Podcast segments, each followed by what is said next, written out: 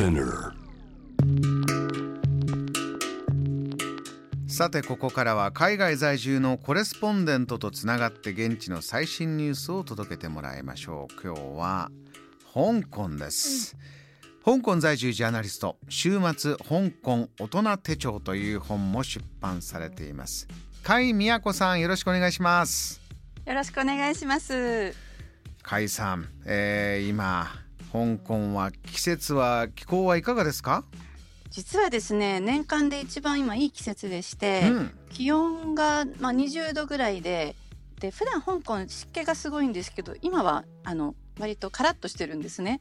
ですからあの年間で本当最高で外歩くのがとても気持ちいいです。かえさん香港行くなら秋そうなんですね。そうです。へえー、そうですか。ちょっともう今すぐにも旅行きたい気分に、ね、気分になってしまいましたけれども。早速では今日の最新トピック香港からのどんなニュースですか？はい、えっと、まずはですね、まあ、ちょっと旅絡みではあるんですが、香港でとても厳しい隔離がまだ続いているという話をさせていただきます。えー、どんな状況ありますか？えー、あの実はコロナの感染者自体はとっても少なくてもう過去5ヶ月1桁以下なんですね、うん、1桁なんですけれどももうこの隔離政策が、まあ、世界で一番厳しいんじゃないかと言われてまして、うん、あの海外から帰国した際には3週間ホテルに自費で隔離なんですね。えー、厳しいですね。それホテル代だけで大変でしょう。そうなんです。で、しかもですね、ホテルのもう予約を取ってないと入国させてもらえないっていうのもありまして、で、また、ホテルも指定ホテルなんで数限りがあるんで、まあ、足りないんですよね。予約も難しくて。で、一旦入ってしまったら GPS で管理されているので、客室からは出られないし、なんかの窓を開けることも許されないそうなんです。それぐらいまあ水際対策というのもそこまで厳格なんですか？そうですね。ただこれが本当にあの実際にやられた方が最近あのヨーロッパなんかが少し緩くなったっていうので、まあ、里帰りしたり、ね、もう隔離覚悟で旅行に行くって方が結構いたんですね周りに。うん。で3週間の隔離を経験されてどうだったか聞くとなんか2週間まではなんとなく過ごせるんだけども、えー、3週目になるとなんていうか本当に頭おかしくなってくるってみんな言うんですよ、ね、ストレスとなん、えー、なんねなんだか分かんなくなってきちゃうんだ。そうですよね。えー、であのやっぱり食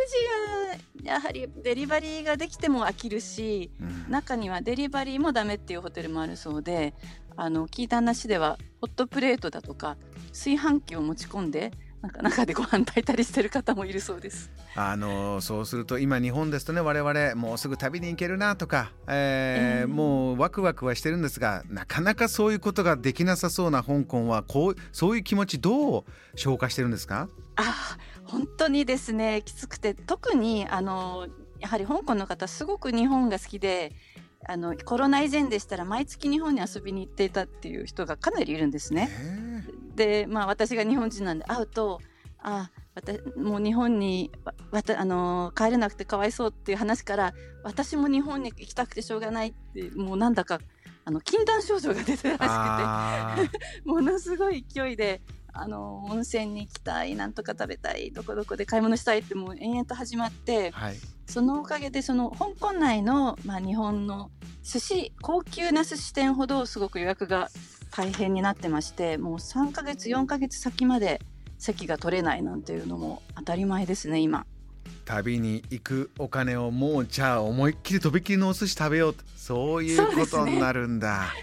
えー、なるほどな。でも早くね行き来したいもんです。そうですね。待ち遠しいです、えー、私も。では続いての香港のトピックも教えてください。はい。えっ、ー、と今すごく話題なんですが、11月の12日にいよいよあのもうずっと2012年間準備されていた M プラスというアジアこれが初のビジュアルカルチャー現代美術館というなことになってるんですけどもこちらがオープンすることになりまして、ええ。ー、まあ、オープンする場所が、えー、ビクトリアハーバーの急流側の西側に西急流文化地区というのができていまして、はい、これがまあ本当に埋め立てで作ったところなんですが、まあ、香港側の東側のすごらしい絶景が眺められつつ、まあ、かなり公園などになっていてとても気持ちが良くて、まあ、レストランやカフェも並んでいてかなりもう市民の方の憩いの場になってるんですね。うんうんでここにいよいよそのまあ主役級の M プラスがオープンすると,、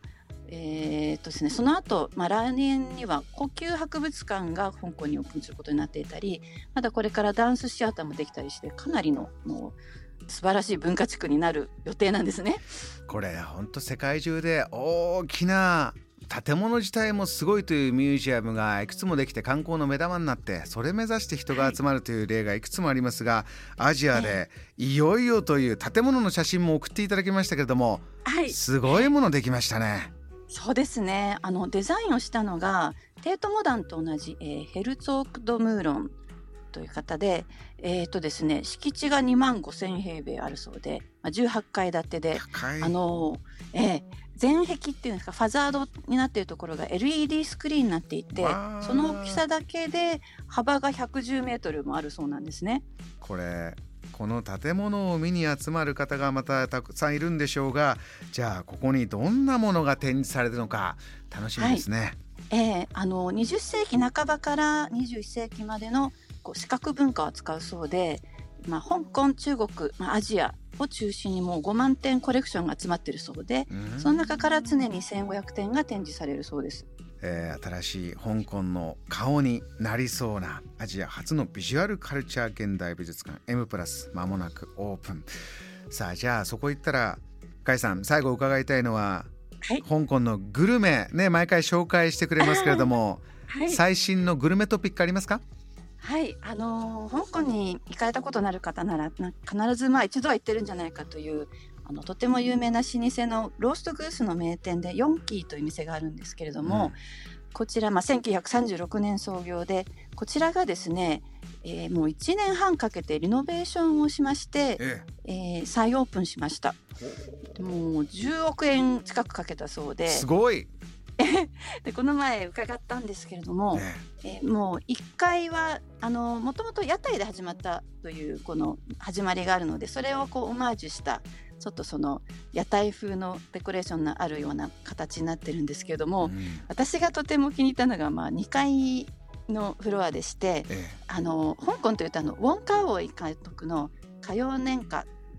なんかあのすごくあの80年代90年代のすごく素敵な映画がいろいろあったんですけれどえも。あのレトロでロマンチックなねこの映画の中入りたいなっていう、あのウォーン・カーウェイの世界。ええ。あの感じがすごく生かされていて本当にそこからあのチャイナドレスを着たマギーちゃんが出てきそうな 素敵な雰囲気になってたんです。カイさんなんて素晴らしいプレゼンなんでしょうかもう今 打ち抜かれてしまいリスナーみんなも「あ行きたい!」となってますんで最後に、ジャム・ザ・プラネットリスナーにメッセージお願いします。はい、あのーもう美味しいものもたくさんありますし、もう本当にあの皆さんが来られない間にたくさんの新しい素敵なものができていて、えー活気もとても戻っておりますし、本当に皆さんに早く来てほしくてしょうがないです。はい、えー行き来できるなる、えーできるようになる日をまた待ちわびながらカイさんリポートもまたお願いします。今夜ありがとうございましたあ。りがとうございます。この時間は香港在住のコレスポンデントジャーナリストの甲斐美也子さんにお話を伺いました。Jam, the planet.